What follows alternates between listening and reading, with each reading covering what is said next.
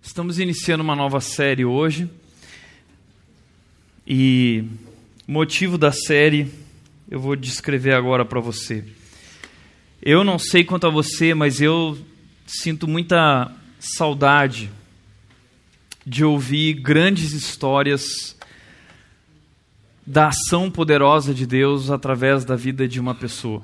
Eu tenho saudade dessas histórias. Quando a gente olha para a Bíblia, quando nós olhamos a história de Abraão, a história de Moisés, a história de José, de Davi, de Paulo, de Pedro, o que Deus fez na vida deles, o que aconteceu na vida deles, a forma como eles foram levados ao limite da fé e viveram o máximo do plano de Deus para suas vidas, tudo isso é, realmente mexe muito comigo e como eu gosto de ver também a história da igreja, muitos personagens, heróis que nós nem conhecemos porque não estudamos, mas como é gostoso ouvir falar dessas histórias de transformação, essas histórias da ação de Deus através da vida de uma pessoa. Eu acredito que isso não acabou. Essas grandes histórias, os grandes testemunhos não acabaram. Os heróis da fé, eles não acabaram. A, a, lista que existe em Hebreus 11, ela não é uma lista exaustiva, mas existem muitos outros ao longo da história que poderiam ser ali acrescentados. E eu acredito que hoje ainda Deus está à procura de homens e mulheres que Ele possa usar dessa forma. Eu acredito nisso. Só que acredito que, infelizmente, isso não tem acontecido. Por quê? Essa é a minha proposta na série. Eu gostaria que nós olhássemos para essa questão da fé e de como nós podemos viver uma vida ao máximo, como nós podemos viver o plano de Deus completo para a nossa vida, como nós podemos experimentar de fato a ação de Deus poderosa agindo em nós e através de nós e fazendo coisas grandiosas. Eu tenho pensado no seguinte: existe aquilo que é a vida cristã ideal. Quando nós abrimos a Bíblia, nós vemos o plano de Deus, aquilo que Deus quer, espera de nós e, e tudo aquilo que vai acontecer em nossas vidas. Ainda ontem eu estava no, no Pix com o nosso grupo de jovens conversando sobre a parábola do semeador. E a parábola do semeador apresenta quatro tipos de pessoas dentro da igreja, porque aquela parábola era para o povo judeu, gente que estava ouvindo a palavra. Então, uh, existem quatro tipos de, de solo, quatro tipos de coração que recebem e como recebem aquela mensagem. Três desses tipos são uh, pessoas que ouvem a mensagem, mas ela é muito superficial, ou a pessoa é muito entusiasmada, mas logo passa quando vem a pressão ou a pessoa ela ao longo da ela recebe a mensagem, mas ela perde o foco por causa do dinheiro, por causa das propostas desse mundo, e só um dos tipos que ouve a palavra é realmente aquele que ouve e tem raízes e frutifica a 30, 60, 90 e, e dá uma colheita que supera as expectativas. É disso que eu estou falando. Eu estou falando sobre como nós podemos experimentar isso, como nós podemos ser como esse solo que recebe a palavra, que ouve, que realmente experimenta o maior e supera as expectativas e é transformado por Deus e é usado por Deus como? Porque, infelizmente, existe a vida cristã ideal, mas parece que nós hoje vivemos mais aqui no vida cristã real. E existe um gap muito grande, existe uma lacuna muito grande entre aquilo que nós lemos, vemos, ouvimos a respeito de Deus e da obra dele na nossa vida e aquilo que nós vivemos. É, é uma distância tão grande que parece até que a Bíblia são histórias míticas, são mitos, porque nós não vemos mais milagres verdadeiros acontecendo em nossas vidas, não vemos grandes homens sendo usados por Deus. Por quê? Eu acredito que é uma questão de fé. Quando Hebreus 11 vai falar sobre esses grandes homens e mulheres que foram usados por Deus, o autor de Hebreus ele diz que pela fé fulano fez isso. Pela fé Ciclano viveu aquilo, e pela fé. E, e, e, cada um que ele vai falar, ele começa antes dizendo pela fé, pela fé. Então, o fato de nós não vivermos a vida cristã ideal, a vida abundante que buscamos, é porque existe um problema hoje na nossa fé. E muitas vezes a gente, sem perceber que o problema somos nós e a nossa fé, nós questionamos a Deus dizendo: Ah, Deus, mas cadê aquela vida abundante que o Senhor disse que vinha para me dar? Cadê aquela prosperidade, Deus? Cadê a, a, a, as bênçãos que o Senhor. Eu só vivo problema, eu só vivo crise, eu estou imerso no meio da lama dos meus pecados, eu não consigo sair disso. Por quê? É um problema na nossa fé. E veja, a gente tem falado tão pouco sobre esse assunto fé mas ele é essencial na nossa vida cristã. Por quê? Em primeiro lugar, porque é através da fé que nós recebemos a nossa salvação em Cristo Jesus. Efésios capítulo 2, versículo 8 diz que nós, Paulo está falando para nós, dizendo: vocês são salvos pela graça por meio da fé. E isso não vem de vocês, ou seja, a própria fé não vem de nós, ela é um dom de Deus. É Deus quem toca o nosso coração, é Deus quem abre os nossos olhos para que nós possamos ver aquilo que não é visível.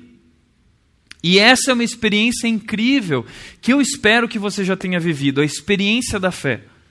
Porque Talvez você já tentou convencer alguém a respeito da salvação, dizendo: olha, mas puxa, é tão óbvio, eu tenho tanta convicção disso, Jesus e tal, e você tenta apresentar isso e a pessoa olha para aquilo de maneira tão fria e, e você sofre com aquilo, porque você diz, puxa, mas é tão claro, como você não é capaz de enxergar? E a pessoa diz, puxa, mas eu, eu, eu, eu até entendo o que você está falando, mas eu não, eu não consigo ver dessa forma, eu não, eu não consigo experimentar isso que você experimenta. Por quê?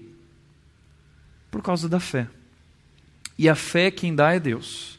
É Deus quem abre os nossos olhos, é Deus quem tira a cegueira, é Deus quem toca o nosso coração para que de fato nós possamos enxergar a salvação e Jesus Cristo e quem Deus é. Isso é algo sobrenatural, é algo espiritual que vem de Deus. Então a fé é tão importante porque a nossa vida cristã começa a partir do momento que Deus implanta, coloca fé no nosso coração e ele abre os nossos olhos. Mas a vida cristã também continua e, e, a partir desse momento, então, como Paulo disse, agora que eu entendi a salvação, já não sou eu mais quem vivo, mas Cristo vive em mim, e agora a vida que eu levo, eu vivo pela fé no Filho de Deus que me amou e se entregou por mim. Eu vivo pela fé. Ou seja, agora eu vivo para Ele, para agradá-lo, não vivo mais para me agradar, mas eu vivo para agradar a Deus. Hebreus 11, 6 diz que sem fé é impossível agradar a Deus. Então, muitas vezes nós tivemos fé na hora da nossa conversão, da nossa salvação. Mas ao longo da nossa caminhada, nós vamos esfriando, nós vamos nos tornando mornos. E, e, parece que a fé, aquela chama, vai se apagando, e é por isso que nós temos tanta dificuldade de viver uma vida que agrade a Deus, de viver o plano de Deus que é bom, agradável e perfeito para nós. E terceiro e último lugar, não é só a salvação e a vida que temos para viver, mas a vitória final em nossas vidas, ela é alcançada através da fé. 1 João 5,4 diz que o que é nascido de Deus vence o mundo. E essa é a vitória que vence o mundo, a nossa fé. É com a nossa fé que nós nos tornamos vitoriosos na vida que vivemos no mundo, seja no trabalho, seja na nossa carreira, seja nos estudos, na escola ou na faculdade, seja na minha família, seja no meu relacionamento conjugal ou na minha relação familiar com os filhos, ou seja lá com quem for, na minha relação com os irmãos da minha comunidade, da igreja, a, a vitória nós alcançamos através de uma fé viva, uma fé forte, uma fé firme. Por isso a fé é tão importante. Veja o que disse Sproul, que é um dos meus teólogos preferidos, ele é um americano, ele diz o seguinte: a peregrinação da vida cristã é uma jornada de fé. Nossa vida é uma jornada de fé. Começa quando Deus cria fé em nosso coração, como nós vimos agora. No primeiro estágio de nossa experiência cristã, nós recebemos a Cristo e cremos nele para nossa redenção, mas toda a peregrinação e processo na vida do cristão está alicerçado e fundamentado nessa confiança, nessa dependência. Essa é a razão por que Deus falou ao profeta Abacuque: o justo viverá pela sua fé. Nós vivemos pela fé. Nós dependemos de uma fé saudável para que sejamos vitoriosos, para que alcancemos a vida vivida ao máximo, o plano de Deus ao máximo. A fé é muito importante. Por isso, teve um líder famoso do mal que disse o seguinte, no primeiro, na verdade, o quarto capítulo da série, Darth Vader disse o seguinte para um rapaz e disse assim: Acho sua falta de fé preocupante. Aquela falta de fé prejudicava aquele homem na missão dele de vida. Da mesma forma, na nossa vida, a nossa falta de fé tem nos prejudicado para que nós possamos viver o plano de Deus, a missão de Deus para as nossas vidas. Agora pergunta: por que nos falta fé? Em primeiro lugar, acredito porque nos falta fé porque vivemos no meio de uma cultura cética. Uma cultura que afirma que crer em Cristo, ter fé em Cristo, é assinar atestado de óbito intelectual. Às vezes, quando você se posiciona no trabalho ou na faculdade dizendo que você é cristão e você crê nessas coisas todas da fé, as pessoas viram para você e dizem assim: Ah, você? Nossa, mas você é tão inteligente. Puxa, você é um cara que tão bacana, uma pessoa tão legal. Você crê nessa besteira toda? Tem muita gente que, que afirma isso e a nossa cultura, o mundo em que nós vivemos, acha simplesmente um absurdo muito daquilo que nós temos como a nossa fé. Eles questionam isso. Agora, interessante é que ter fé não é não usar a razão. Pelo contrário, a nossa fé não está baseada no nada. A nossa fé não é fumaça, a nossa fé não é uma fé burra. Como disse John Stott, crer é também pensar. Só que, infelizmente, muitos cristãos param de pensar quando eles se tornam cristãos, quando na verdade o chamado de Deus para a nossa vida como cristãos é para que nós comecemos a pensar direito. Ele abre os nossos olhos para que nós possamos pensar como ele pensa. E nós temos um livro incrível chamado Bíblia, que é o nosso manual de vida, nosso guia de sobrevivência, e ali nós temos tudo o que nós precisamos para viver, e, e, e aquilo ali é pura sabedoria do céu. Sabedoria para viver, que é capaz de nos levar ao limite da vida, viver ao máximo e experimentar as bênçãos de Deus. São as promessas da Bíblia. Só que nós paramos de pensar, porque paramos de estudar, nos tornamos preguiçosos. Augusto Nicodemos disse o seguinte: Jesus morreu para tirar o nosso pecado e não a nossa inteligência. Jesus não morreu para tirar a nossa inteligência, então nós temos que ser ainda mais inteligentes e estudar a palavra de Deus, porque nós vivemos no meio de uma cultura que tem se levantado contra Deus e contra a nossa fé. Existe hoje uma cristofobia, não é homofobia é cristofobia. Os cristãos têm sido perseguidos ao longo da história, morrendo. Sabe quantos cristãos morrem todos os dias e todos os anos? Não dá para contar. Nem se compara com o número de homossexuais. É um número muito grande, mas ninguém fala sobre isso. Quando vão falar de cristão é só para falar mal. Existe essa cristofobia, porque, como disse C.S. Lewis, no seu livro Cristianismo Puro e Simples, ele diz: o cristianismo está ao alcance de todos. Mas nós vivemos numa cultura que não apenas não é cristã, como investe pesado na construção de barreiras para nos impedir de compreender a fé cristã pelo que ela realmente é um caminho verdadeiro para a vida. A vida ao máximo, para a felicidade. O plano do único e verdadeiro Deus para as nossas vidas. A nossa cultura cria barreiras para que não acreditemos nisso e muitas vezes nós acabamos caindo nisso e acabamos criando dúvidas na nossa fé. Esse é um outro problema porque nos falta fé. Porque muitas vezes nós acreditamos naquilo que está sendo falado, questionado. Nossos amigos vêm com questões que nós não estudamos, nós não conhecemos, porque nos tornamos folgados, e a gente começa a duvidar, a gente começa a questionar a fé. E eu tenho visto muita gente abandonar a fé porque tem questionado. Hoje, duvidar está em alta. Hoje, nós estamos vivendo a era da dúvida. Hoje em dia, nós estamos vivendo muito achismo. É muito achismo. Ah, mas eu acho isso. Ah, mas eu acho aquilo. Ah, mas é isso.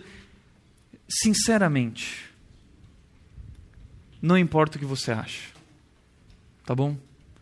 Essa semana, pastor Tim Keller, um, um, dos meus pastores preferidos, ele disse o seguinte: ele postou no seu Facebook: somente ou só a opinião de Deus importa. Só a opinião de Deus importa. Ele é Deus. Ele é o Criador. Mas aí muitas vezes as pessoas chegam para nós e começam a questionar a nossa fé, falando: puxa, mas você crê nesse negócio da, do criacionismo? Nossa, que absurdo o criacionismo. Ah, que um Deus. Não, e, e, aquela história lá maluca de que esse Deus criou a mulher a partir do homem, tirando uma costela do homem. Que história absurda. Quero te contar uma coisa. Que talvez você não saiba porque não tenha estudado, mas é relato de um cientista a respeito desse episódio, a criação de Eva a criação da mulher. A Bíblia diz que quando Deus criou Eva, ele fez Adão cair em pesado sono e ali em pesado sono ele, ele tirou uma costela de Adão e a partir dessa costela ele criou então a mulher. Veja bem, quando ele fez Adão cair em pesado sono, ele fez ali anestesia, anestesia geral. Isso é um relato de um cientista. Deus fez uma anestesia geral em Adão para que então pudesse tirar a costela. E por que, que Deus retira uma costela? Porque é na costela onde existe a medula óssea vermelha, que é onde você encontra células tronco. E se você vai clonar alguém, é dali que você vai tirar o material para a clonagem. Depois disso, diz a Bíblia que Deus fecha aquele lugar com carne. O que, que é isso? Cirurgia plástica. É o que a gente faz para não deixar nenhum defeito. Deus transforma então aquela costela numa mulher. Isso se chama engenharia genética e clonagem. Esses são os termos técnicos. Agora, Deus não usou termos técnicos porque ele não escreveu a Bíblia para cientistas. Ele escreveu a Bíblia para pessoas comuns, para que elas pudessem realmente compreender de maneira clara, de maneira fácil, o que aconteceu e quem foi que fez tudo isso. Então, sabe por que, que muitas vezes nós temos dúvidas? Porque a gente não estuda. A gente tem dúvida porque a gente é muito raso. A gente tem dúvida porque a gente é muito superficial. E qualquer Zé Mané ateu, qualquer Zé Mané que vem com uma pergunta sobre a Bíblia, a gente não sabe responder. Por quê? Porque não conhecemos a nossa fé. Não sabemos o que cremos. É por isso que não temos vivido a vida ao máximo. Outro motivo pelo qual não vivemos e nos falta fé é porque sofremos desilusões ao longo da nossa jornada de fé cristã. Estava lendo a época da, da, da semana passada, a revista Época, e conta a história daquele autor do livro O Menino do Pijama Listrado. E esse autor, ele conta que ele estudou num colégio católico religioso e ele foi abusado pelo, por um dos padres daquele lugar e isso levou a ele a uma desilusão na fé. Então ele questiona esse negócio de fé, de igreja, de por causa de uma desilusão. E muitas vezes nós, por causa de muito menos, questionamos a fé. Brigou com o irmão da igreja, brigou, aconteceu uma coisa na vida do pastor. Ah, por quê? Porque achava que o pastor era o super-herói, achava que o pastor era o cara. E ninguém é. Eu sempre digo e repito isso: a rede é uma igreja de pessoas imperfeitas, a começar por mim. E você vai se desiludir muitas vezes comigo, você vai se desiludir muitas vezes com aquele que está do seu lado, muitas vezes. Como disse Milor Fernandes, quão admiráveis são as pessoas que eu não conheço. Porque ninguém presta, a Bíblia diz que todos pecaram. Então a nossa caminhada de vida, de fé, seja na igreja ou seja no casamento, com a esposa, com o marido, é uma jornada de desilusões. Nós temos expectativas irreais a respeito das pessoas e muitas vezes acabamos nos desviando do caminho porque a gente, ah, eu achava que não era aí. Porque você está errado. Mas em quarto e último lugar, acredito que nos falta fé porque não entendemos o que é fé. Nós temos uma fé que é religiosa. O que, que é essa fé religiosa? Em primeiro lugar, eu acredito que essa fé religiosa, para muita gente, é gente que acredita que ter fé é ter convicção de que alguma coisa vai acontecer. Então você está vivendo um momento difícil, você fica lá assim, não, eu acredito, alguma coisa vai acontecer, alguma coisa vai acontecer. Isso é muito vago. Acreditar em alguma coisa, que alguma coisa vai acontecer, isso não é a nossa fé. Outras pessoas, e até pastores pregam isso, que fé é você visualizar o livramento. Então você está doente, você tem que se imaginar curado. Ah, você se imagina já saindo do leito do hospital, levantando e curado. É assim, você tem que visualizar. Teu filho se perdeu, ele está nas drogas, então você é, é, visualiza o seu filho voltando para casa, entrando dentro de casa restaurado. Não, você, você quer um emprego, você está desempregado, você visualiza. Eu estou fazendo a entrevista e o cara está dizendo. Tem gente que acredita nisso. Isso não tem nada a ver com fé. Outra coisa que muita gente pensa que fé é, e dizem por aí que a fé é a alavanca que move a mão de Deus. Não, a fé é a alavanca que move a mão de Deus. E tem muita gente que ora dessa maneira, pensando nisso, que através da sua oração vai convencer a Deus a fazer o que ele precisa fazer. Como se a oração fosse um recurso que convence Deus a fazer o que a gente quer. E aí, quanto mais fé a gente tem, mais rápido a gente convence Deus a fazer o que a gente quer. Isso é um problema gigante na nossa fé, porque, em primeiro lugar, isso é de uma prepotência e arrogância sem precedentes. Porque o que nós estamos dizendo com isso é que nós sabemos o que Deus tem que fazer. E nós vamos dizer para Deus qual é a melhor saída, qual é a melhor alternativa para que as coisas aconteçam da maneira certa na nossa vida e que Ele seja glorificado. Isso também pressupõe a passividade de Deus, como se Deus tivesse parado, como se Ele não fizesse nada até que seja incomodado pela oração da fé. Então a fé é tipo um cutucão. Deus está lá na sua majestade, no santo do santo dos santos lá e, e ele está pairando nas nuvens e aí você ora e dá um cutucão em Deus para colocar Deus em movimento.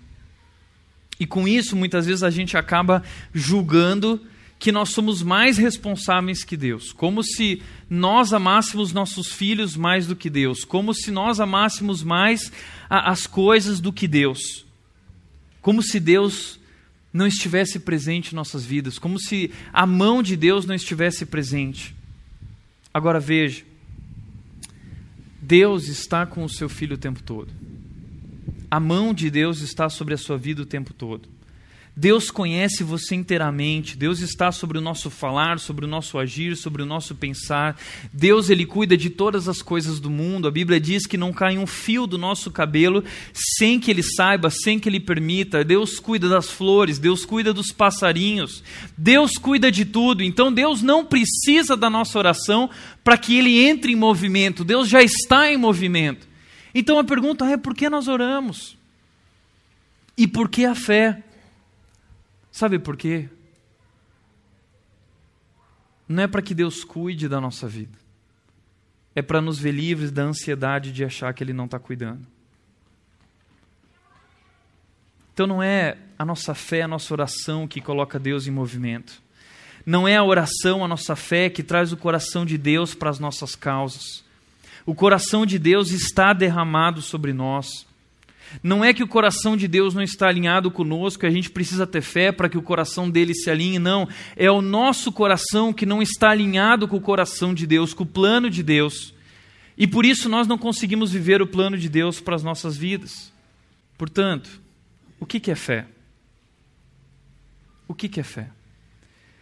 Hebreus 11 vai nos dizer o que é fé.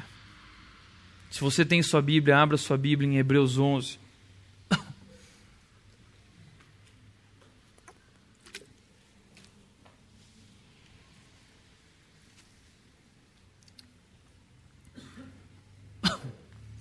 Hebreus 11, versículo 1, diz o seguinte: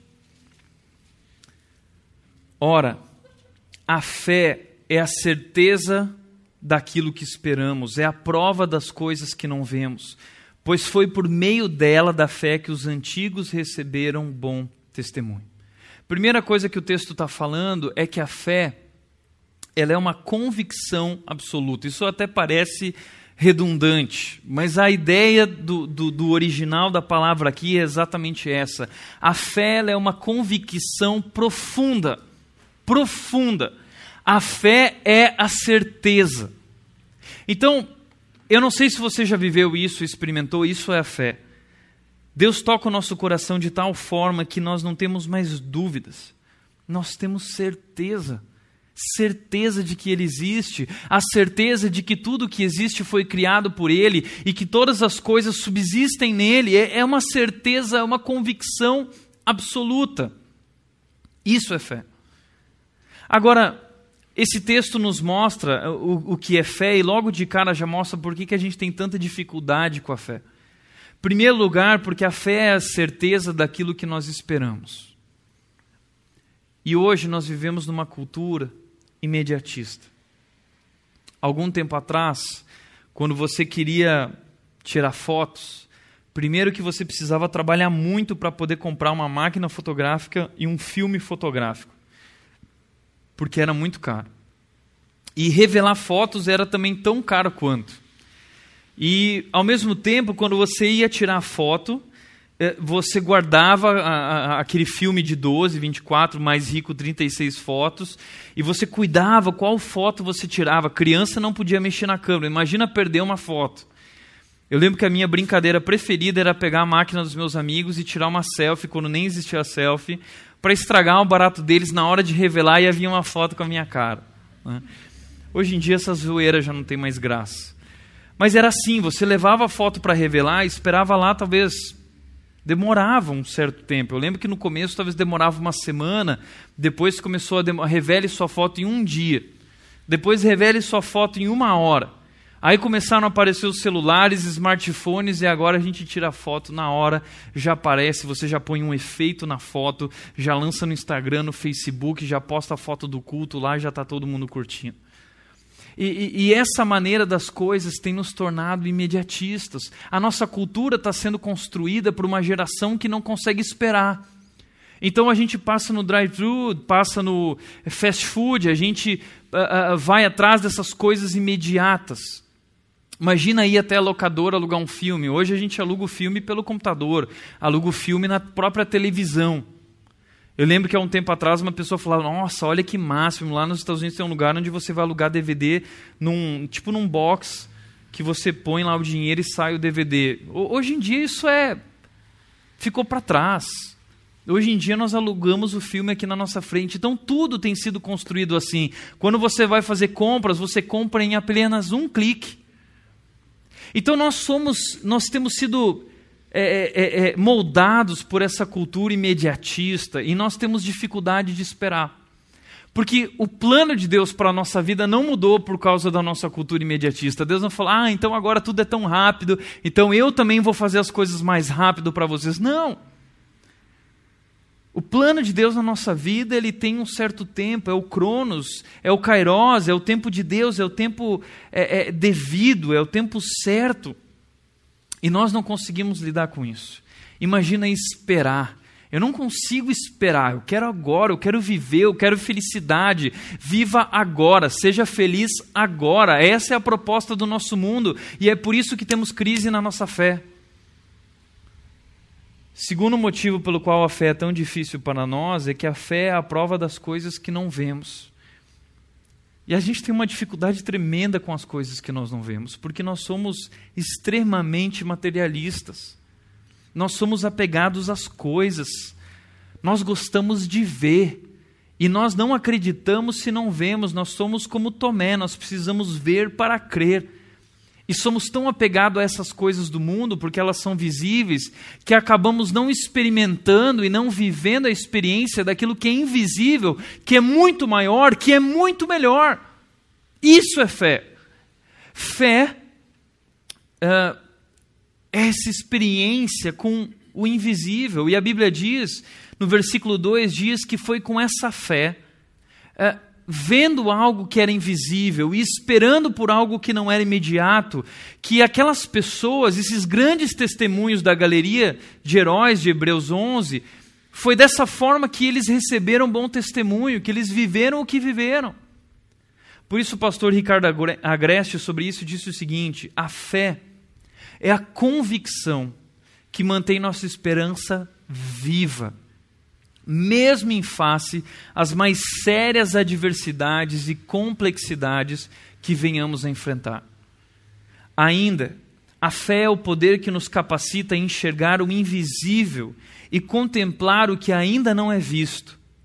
Desta forma, a fé amplia nossa visão da realidade, protegendo nosso coração do ceticismo e da amargura, e nos guardando nos fazendo experimentar o que Deus tem preparado para as nossas vidas. É pela fé.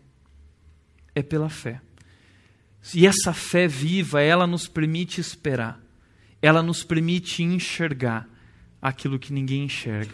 E colocar o nosso coração, prender o nosso coração em Deus e nas coisas de Deus. Hebreus Versículo 13, Hebreus 11 diz: Pela fé entendemos que o universo foi formado pela palavra de Deus, de modo que aquilo que se vê não foi feito do que é invisível. Veja isso, gente. Nós gostamos de falar, não, eu acho bacana a evolução, porque ela pode explicar muita coisa da criação. Olha esse versículo. O universo foi formado pela palavra de Deus. Para mim não me interessa o que diz e se não o universo foi formado a partir disso, a partir daquilo. Não, a Bíblia diz que o universo foi formado pela palavra de Deus. Esquece esse papo de evolução e essas tentativas da ciência de explicar tudo. Sabe por quê? Porque no fundo eles estão fugindo da realidade da existência de Deus. Eles estão querendo explicar que esse mundo, esse universo, não precisa de Deus. É para isso que existe Stephen Hawking. O universo não precisa de Deus para ser explicado. Então eles dizem: não, o universo foi criado a partir de uma explosão, o Big Bang. E, e, mas espera aí, e, e da onde que veio essa explosão? Então já existia matéria. Da onde veio essa matéria? Não, essa matéria veio de um não sei o quê, porque não tem como algo visível surgir de algo invisível. Alguma coisa aconteceu. Em algum momento surgiu a matéria, em algum momento a coisa foi criada. Que momento é esse? Em algum momento de sua análise científica, quando você começa a raciocinar para trás, a partir do que pode ver, você se depara com a necessidade de uma causa não física invisível para tudo o que você vê. E aí Hebreus 11:3 nos dá a resposta. Brilhante. Aquilo que se vê não foi feito do que é visível. E você tenta explicar, tenta falar. Aquilo que nós vemos não foi feito do que é visível. Foi Deus quem fez, com Sua palavra poderosa, foi Ele quem formou, foi Ele quem disse haja luz, e talvez houve uma grande explosão, mas foi Ele foi Ele quem criou todas as coisas e não me interessa como foi cada detalhe técnico, porque eu sei que um Deus poderoso e invisível formou tudo o que é visível. E é isso que é fé. Por isso que Hebreus está falando sobre esse assunto. Porque a fé, em essência, como disse Sproul, é crer em Deus, não é crer em algo sobre Deus, é crer no próprio Deus. A fé cristã diz respeito a crer nesse próprio Deus é viver por meio de toda a palavra que procede da boca desse Deus, é seguir a esse Deus por onde for, para lugares em que nunca estivemos, em, em, situações que nunca experimentamos, a países que nunca vimos, porque sabemos quem Ele é. É fé. O que é fé? Fre fé é crer em Deus. Fé é viver de tudo aquilo que procede da boca de Deus. Ele é Deus, ele criou o universo, ele criou a minha vida. Então não existe opinião que realmente mais importa do que a dele. Só a opinião dele vale. Existe alguma opinião que vale mais do que a dele? Impossível. Então por que nós não temos apoiado a nossa vida nesse Deus?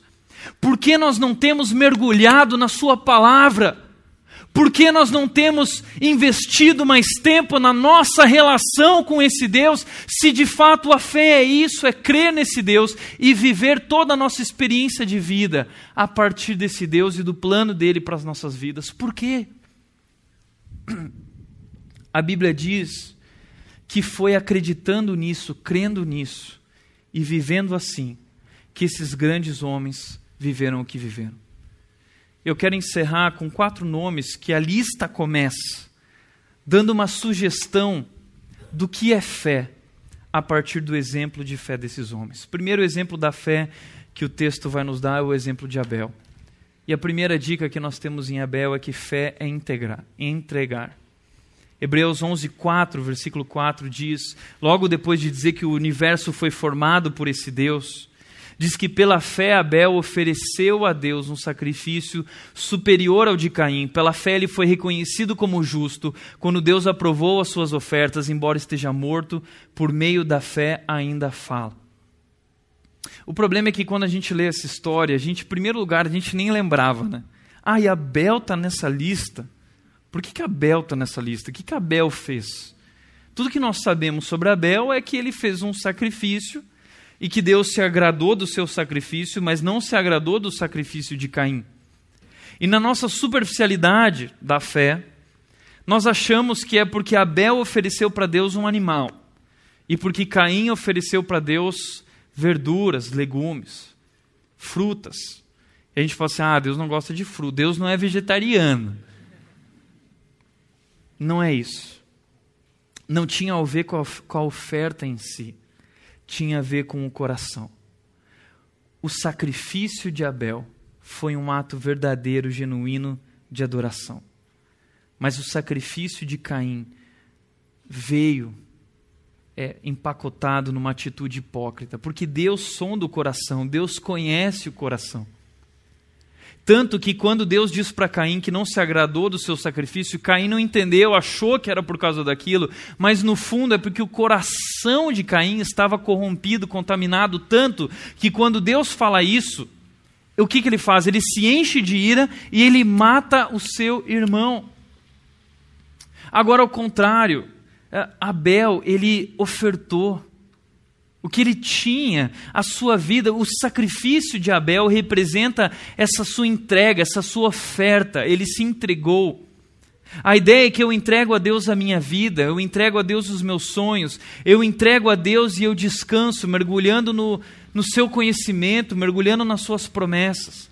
Eu oferto tudo, eu oferto meu filho, como Abraão ofertou, eu oferto meu casamento, eu oferto a minha vida profissional, meu ministério, a minha voz, a minha mente, tudo eu ofereço para Ele, e é, é, é isso que é fé. Fé é eu viver uma entrega total.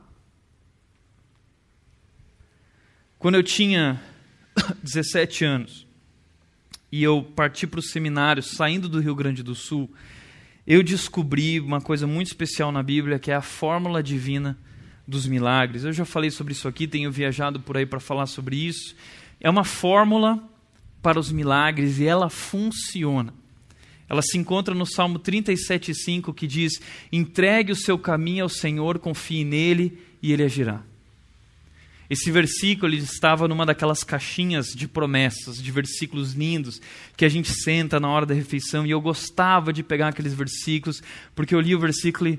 Oh, tão gostosinha aquela caixa de versículos. E muitas vezes a gente pega esse versículo e nós amamos ele, nós compartilhamos no Facebook, nós mandamos por inbox para alguém, por quê? Porque ele é um texto lindo que diz que Deus vai agir. Só que muitas vezes não vemos Deus agindo, e aí a gente se questiona por quê? Por que, que na vida do fulano, por que na vida, por que na vida de Moisés, mas na minha vida não? Será que Deus não opera mais milagres? Não. Deus ainda quer operar e fazer coisas grandiosas. A questão é que nós não entendemos esse versículo. Por quê? Porque esse versículo diz que para Deus poder agir, existe algo antes que precisa acontecer no meu coração, na minha vida. Eu preciso fazer o quê? A fórmula divina é essa aqui. O texto diz: entregar mais confiar é igual a ele agirá a gente fica preso nessa proposta do ele agirá, ele vai agir, ele vai agir, mas nós não cumprimos com o nosso papel da entrega total, e essa ideia de entrega o teu caminho ao Senhor, o que, que é caminho? Caminho é sua vida, caminho é a totalidade do seu coração, caminho é entregar o controle da sua vida para Deus, é entregar seu relacionamento afetivo, casamento, vida profissional, tudo, filhos, família, tudo eu entrego para Deus meus desejos, meus planos, meus sonhos. Você já viveu uma entrega total? Total. Ao ponto de dizer, Deus, o Senhor controla a minha vida em todas as áreas. Eu vivi isso com 17 anos, então, quando eu parti para o seminário. Eu lembro naquela rodoviária, sentado, quando o ônibus chegou, e eu subi naquele ônibus e eu olhei para trás e vi tudo que eu estava deixando para trás: minha família, meus amigos, minha igreja. Naquela época, apaixonado por uma menina achando que era a mulher da minha vida, tão tolo, porque não era capaz de ver, mas sofrendo ali, subindo naquele ônibus e sofrendo, deixando tudo para trás, vivendo a entrega total. Hoje, quando eu olho para a minha vida, eu vejo que Deus agiu. Ele agirá. É uma promessa. Ele vai agir na sua vida, ele vai fazer grandes coisas na sua vida se de fato você entregar, se de fato você confiar. Mas você precisa entregar, você precisa confiar. E aí ele agirá. Só que sabe por que, que a gente não entrega? Porque a gente não confia. A verdade é que nós não confiamos é porque nos falta fé nele. Nós não cremos de fato nesse Deus poderoso. Nós vivemos uma fé de mentirinha. Costumo contar aquela história daquele homem que gostava de ir numa cidade atravessar uh, naquela corda de slackline de um lado para o outro, né? Dois prédios, ele chegava na cidade aqui. Quem aqui acredita que eu consigo atravessar esse prédio até aquele outro prédio de 20 andares e eu não vou cair? E a galera, ah, nós acreditamos, tal. E ele ia lá, atravessava.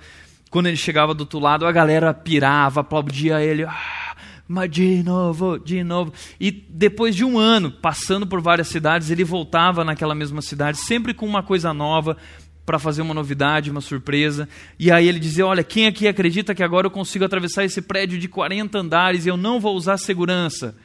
E a galera. Nós acreditamos. E ele ia lá, atravessava. No outro ano ele vinha. Quem aqui acredita que eu consigo atravessar fazendo embaixadinha? E ele atravessava fazendo embaixadinha. A galera. Ah, nós acreditávamos. E, e a galera pirava nele. Até o dia que ele veio com a seguinte ideia: Quem aqui acredita que eu consigo atravessar desse prédio até aquele prédio sem usar segurança e mais, eu vou levar um carrinho de mão e, e eu vou atravessar por essa corda?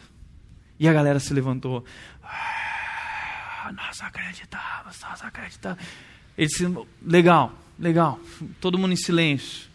Então, já que vocês acreditam, eu quero um voluntário para sentar no carrinho. Nessa hora não houve voluntários. Essa história é engraçada, mas é exatamente assim que a gente age com Deus. A gente está aqui no culto, eu acredito, eu acredito, ó, oh, santo, poderoso, ó oh, Deus, eu entrego tudo a Ti. E aí quando Deus fala assim, então tá bom, entrega. Entrega total. Ninguém. Tudo começa com o primeiro passo, que é o passo da fé. Martin Luther King disse o seguinte: Fé é dar o primeiro passo, mesmo quando você não vê toda a escadaria. A fé começa com a entrega. Eu ofereço a Deus a minha vida. Eu ofereço a Deus tudo o que eu tenho. E agora minha vida não é mais minha, a vida é dele, para que ele faça na minha vida o que ele quiser. Segundo lugar, o exemplo da fé é Enoque. Em Enoque eu aprendo que fé é conhecer. Conhecer a Deus. Hebreus 11, 5 e 6 diz que pela fé Enoque foi arrebatado de modo que não experimentou a morte. E já não foi encontrado porque Deus o havia arrebatado, pois antes de ser arrebatado recebeu testemunho de que tinha agradado a Deus. O que foi que Enoque fez para agradar a Deus? Para receber esse testemunho lindo de que ele agradou a Deus? Vamos voltar lá em Gênesis 5, que diz o que ele fez. Versículos 22 a 24 diz que Enoque andou com Deus. 300 anos. E gerou outros filhos e filhas. Viveu ao todo 365 anos. Enoque andou com Deus e já não foi encontrado, pois Deus o havia arrebatado. Sabe o que Enoque fez? Nada. Enoque não fez nada. Enoque só andou com Deus. Enoque decidiu conhecer a Deus. Enoque decidiu experimentar a melhor coisa da vida caminhar com Deus todos os dias. E durante 300 anos da sua vida, ele fez isso. E sabe o que eu aprendo? Que andar com Deus é um fim em si mesmo. Andar com Deus é a coisa mais maravilhosa que existe na nossa experiência de vida cristã. Conhecer a Deus. Como disse aquele cientista, eu não acredito em Deus, eu conheço Deus. Você pode dizer isso? Eu não acredito em Deus, eu conheço Deus. Porque era isso que Enoque diria se você perguntasse para ele: Enoque, você acredita em Deus? Enoque fala assim: hã?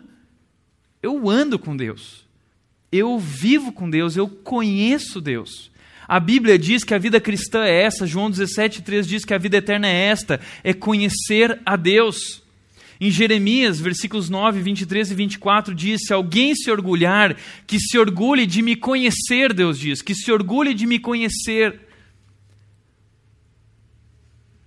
Hebreus 11, 6 continua dizendo sobre Enoque que sem fé é impossível agradar a Deus, pois quem dele se aproxima precisa crer que ele existe e que recompensa aqueles que o buscam. Eu sempre pensei que Enoque ele via Deus ali real na sua frente. Mas a Bíblia diz que não, que foi pela fé. E a fé é a certeza das coisas que não se veem. Então Enoque andou com Deus sem ser capaz de vê-lo. O que Enoque fez foi fazer visitas a Deus, como nós dissemos aqui uma vez, como Joe Owen disse, todos os dias ele visitava Deus e ele vivia a sua vida com Deus e ele caminhava a sua vida na sua vida com Deus a partir dessa perspectiva da fé. E essas visitas se tornaram tão frequentes que Deus foi sentindo falta. Até o dia que Enoque foi visitar Deus e Deus falou assim para Enoque: Enoque, eu fico imaginando isso. Eu gosto tanto de você. Como é gostoso esse tempo que a gente passa junto. Agora eu não quero que você morra. Vem direto ficar comigo. Vem para cá. E é a primeira vez que a Bíblia diz que um homem não morreu. Porque ele se tornou tão amigo de Deus, tão amigo de Deus, que Deus chamou ele para curtir a amizade lá no céu com ele. Isso é demais. O problema, sabe qual é? Quando fazem a pergunta se existe um Deus, todo mundo diz que acredita nesse Deus. Só que o problema é que qualquer pessoa crê num poder mais elevado. A poeira cósmica é um poder mais elevado, mas não é Deus. Agora, quando fazem a pergunta, você quer agradar esse Deus e viver para Ele, em submissão a Ele? O número de pessoas é muito menor. Sabe por quê? Porque nós somos ateístas na prática a gente fala dos ateus, acha um absurdo, mas nós somos cristãos ateus. Nós acreditamos em Deus, mas nós vivemos como se ele não existisse. Nós nos não relacionamos com ele, nós não andamos com ele, nós não conversamos com ele, nós não conhecemos. Nós podemos ser teístas na teoria, mas a nossa vida mostra um tipo de ateísmo prático, porque nós não vivemos para agradar esse Deus. Jesus, inclusive, disse que se você quer ver se uma pessoa realmente crê nele, você deve analisar os gastos dela, por exemplo. Porque ele disse: onde está o seu tesouro, aí também estará o seu coração. No que você tem investido? No seu próprio reino ou no reino de Deus? Enoque decidiu investir no reino de Deus e ele andou com Deus todos os dias da sua vida. Terceiro lugar, Noé. E eu aprendo com Noé que fé é servir a Deus. Porque a Bíblia diz que pela fé Noé, quando avisado a respeito de coisas que ainda não se viam, movido por santo temor, construiu uma arca para salvar a sua família. Por meio da fé, ele condenou o mundo e tornou-se herdeiro da justiça, que é segundo a fé. A gente olha para Noé e a gente não tem a compreensão do que aconteceu aqui, porque os estudiosos dizem que Noé demorou de 80 a 120 anos para construir a arca. Imagina construir uma arca no deserto. E as pessoas vinham para perguntar para Noé: o que, que você está fazendo? E nós, eu estou construindo uma arca. E a galera, Uá! a galera cascava no chão, dando risada de Noé, falando assim: esse cara é completamente louco. E no meio do deserto, Noé construindo um, um navio gigante uma coisa monstruosa. E as pessoas riam, riam da cara dele. E sabe, Noé não quis nem saber, ele trabalhou durante 120 anos. Trabalhou. Você acha que foi fácil carregar aquelas toneladas de madeira? Porque não foi que nem o filme Noé de Hollywood falou os bichinhos lá carregando para ele. Não foi ele quem carregou com seus filhos. Foi muito trabalho. Foi muito trabalho. E sabe, Noé não ficava assim se questionando, dizendo assim: ah, eu não sei se esse trabalho é a minha vocação. Eu não sei se eu tenho vocação para isso, Deus sabe. Esse trabalho não, não faz sentido para mim. Esse trabalho não me faz feliz. Eu quero fazer algo, Deus, que eu seja feliz. Ele não estava perguntando essas coisas. O trabalho de Noé não fez sentido durante 120 anos. Ele não trabalhou na sua vocação. Mas a Bíblia diz que durante esse tempo Deus o capacitou para que ele fizesse aquilo que ele queria que ele fizesse. E ele fez. Ele trabalhou. E o dilúvio veio. E a família dele se salvou. E ele decidiu servir a Deus. Sem ver. Sem saber direito o que ia acontecer. Eu vou fazer só o que Deus quer. Eu vou servir a Deus. Talvez está na hora de você parar de começar a perguntar: ah, mas faz sentido, qual é a minha vocação? E simplesmente fazer alguma coisa que tenha a ver com aquilo que é o plano de Deus para a sua vida. Olhar ao redor e ver as oportunidades que Deus está te dando e fazer alguma coisa. Quarto e último lugar para nós encerrarmos: o exemplo da fé é Abraão. Em Abraão, aprendo que fé se evidencia na obediência. Fé é obedecer. Hebreus 11, 8 diz pela fé, Abraão, quando chamado, obedeceu. E dirigiu-se a um lugar que mais tarde receberia como herança, embora não soubesse para onde estava indo. Ou seja, Deus chama esse sujeito chamado Abraão, que é lembrado como pai da fé, o grande homem da fé, que chegou com sua fé ao limite, ao ponto de, de levar o filho ao sacrifício porque Deus havia pedido esse homem recebe essa mensagem de Deus dizendo: Abraão, sai. Tá bom, Deus, eu vou sair. Mas para onde eu vou? Diz: Não, Abraão, só sai. O que nós não paramos para pensar é que Abraão era um homem velho, ele tinha suas raízes estabelecidas na Mesopotâmia, sua família era desse lugar, seus bens eram desse lugar, sua herança estava nesse lugar, mas ele decidiu ir. Mas isso em orientação, isso em planejamento, sim, isso é fé, ele foi porque Deus disse. E sabe, às vezes a gente fica falando assim: não, Deus, mas o Senhor precisa me mostrar, o Senhor precisa. Mas Deus já mostrou, Deus já escreveu na Sua palavra. Fé é isso, é, é, é, é, eu não precisar que Deus me diga mais nada, é apenas eu crer que Ele já disse tudo na Sua palavra e eu obedecer. Porque mais tarde, não é agora, não é quando eu quero, é mais tarde. Mais tarde você vai ver, você vai entender o plano maravilhoso que eu tenho para a sua vida. Hebreus 11 diz que muitos desses morreram sem ver, mas que eles não estavam tristes, porque aquilo que eles viram, porque aquilo que eles esperaram, não era aqui eles viram a pátria celestial. Eles viram o lugar que Deus preparou lá no céu para a vida deles. E eles decidiram abrir mão de tudo que eles tinham, vivendo uma entrega total, caminhando com Deus a cada dia e conhecendo esse Deus, servindo esse Deus durante a caminhada e obedecendo a Deus de forma integral em suas vidas. Eles viveram pela fé. Por isso a Bíblia diz, Hebreus 11 diz que Deus não se envergonha de ser chamado o Deus deles. E eu fico me perguntando, se Deus hoje não tem vergonha de ser chamado de nosso Deus. Porque nós chamamos Ele de nosso Deus, mas Ele não tem o controle total das nossas vidas. Nós não dedicamos tudo para Ele. Nós não vivemos essa entrega total. Como disse Agostinho de Hipona, ter fé é assinar uma folha em branco e deixar que Deus nela escreva o que Ele quiser. Isso é fé.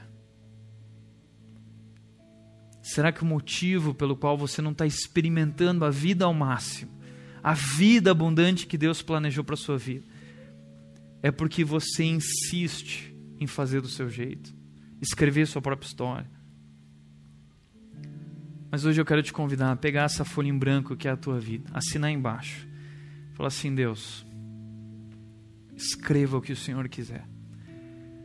E eu vou entregar e eu vou andar com o Senhor, te conhecendo a cada dia e descansando em Ti, curtindo a Tua presença e te servindo e te obedecendo. E que seja feita a Tua vontade. Isso é fé. Fé não é dizer para Deus, eu ordeno isso. Fé é você dizer para Deus: Deus, seja feita a tua vontade. Eu não sei qual é a tua vontade.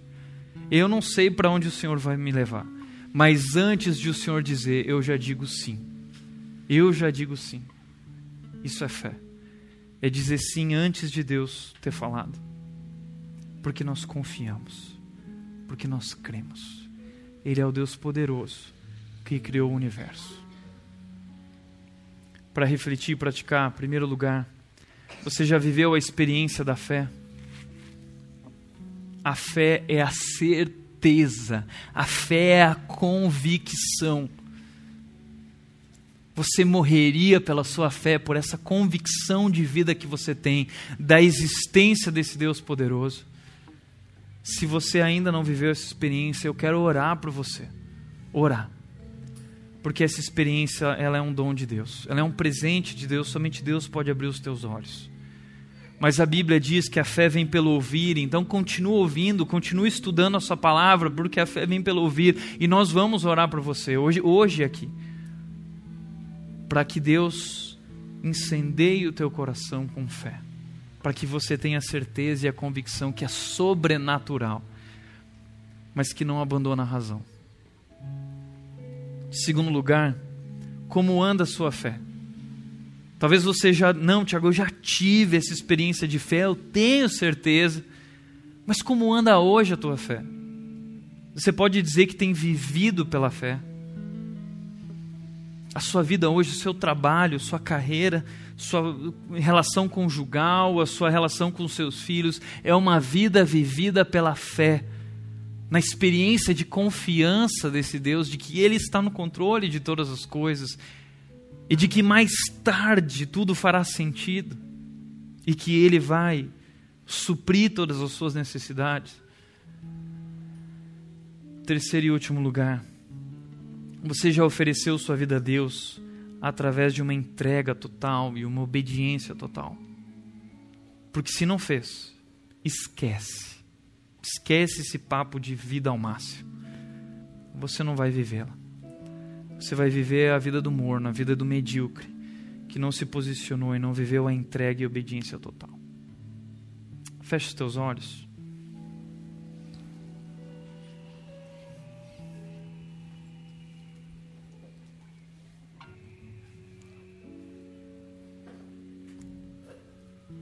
Agora o nosso papo é sério. Todos estão de olhos fechados.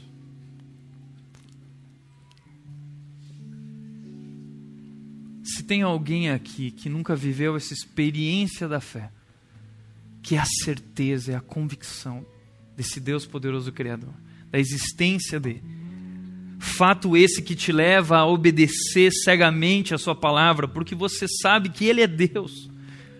Se você não viveu essa experiência ainda, eu quero orar por você nessa noite, isso é sério. A sua vida depende disso. Eu quero orar para que Deus toque o teu coração e abra os teus olhos. Existe alguém? Eu quero que você fique de pé. Se existe alguém, eu quero que você fique de pé, eu quero orar pela sua vida. Amém. Existe mais alguém? Seja sincero. Deus, eu quero ter fé. Amém. Amém. Amém.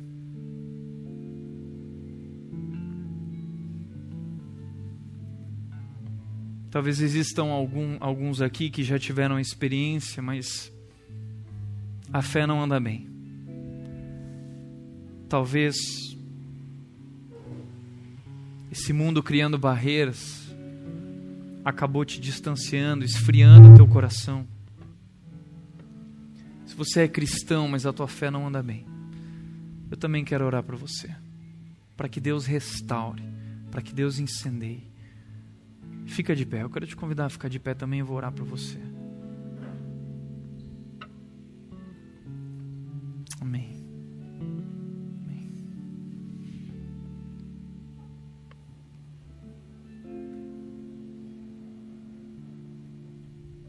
Eu vou orar por você. Mas eu quero te convidar a orar também, aí no teu lugar. Ora dizendo: Deus, desperta essa fé no meu coração. Eu quero ter essa certeza. Eu quero te ver, como Jó disse, eu não quero te conhecer só de ouvir falar, eu quero te ver. Abre os meus olhos, Deus, para que eu veja a tua palavra, as maravilhas na tua lei abre o meu coração para que eu seja capaz de entregar e confiar e obedecer e que o Senhor venha agir em minha vida. Eu quero ser salvo, Deus, abre os meus olhos para a salvação em Cristo Jesus. Faça essa oração. Pai, eu quero orar por aqueles que aqui se levantaram hoje, Deus, clamando por fé. A fé é dom de Deus, a fé vem de Ti, Senhor. E nossa oração, Deus, é Desperta, Deus, a fé na vida de cada uma dessas pessoas que hoje se posicionam aqui dizendo eu quero, Deus, porque a tua palavra nos mostra homens que disseram eu quero e que buscaram, e que o Senhor foi ao encontro deles, assim como aquele eunuco, assim como aquele centurião, homens que estavam à procura de Deus. Existem hoje aqui pessoas à procura de ti, Senhor. E o que eu te peço é se revela a elas, para que elas te vejam, para que haja fé, a convicção, a certeza certeza absoluta, Deus, que transforma por completo as nossas vidas. Derrama fé sobre a vida deles. Também oro, Deus, pela vida daqueles que já tiveram uma experiência de fé, mas ao longo da sua caminhada foram esfriando. Eu quero pedir, Deus, que o Senhor restaure a fé. Eu quero pedir que o Senhor renove a fé, que o Senhor incendeie o coração deles novamente para que eles possam viver pela fé. Restaura o nosso primeiro amor. Restaura esse vigor da vida cristã, esse desejo de te servir, Deus, esse desejo de fazer parte da tua obra e de ver e trabalhar para o teu reino. É por isso que eu oro, Deus, por cada um de nós e por nossa igreja. Derrama fé sobre nós, porque como igreja nós queremos um dia ser lembrados como aquela igreja, como aqueles cristãos que, pela fé, viveram uma vida ao máximo. E assim nós oramos e agradecemos, Pai, em nome de Jesus. Amém. Amém.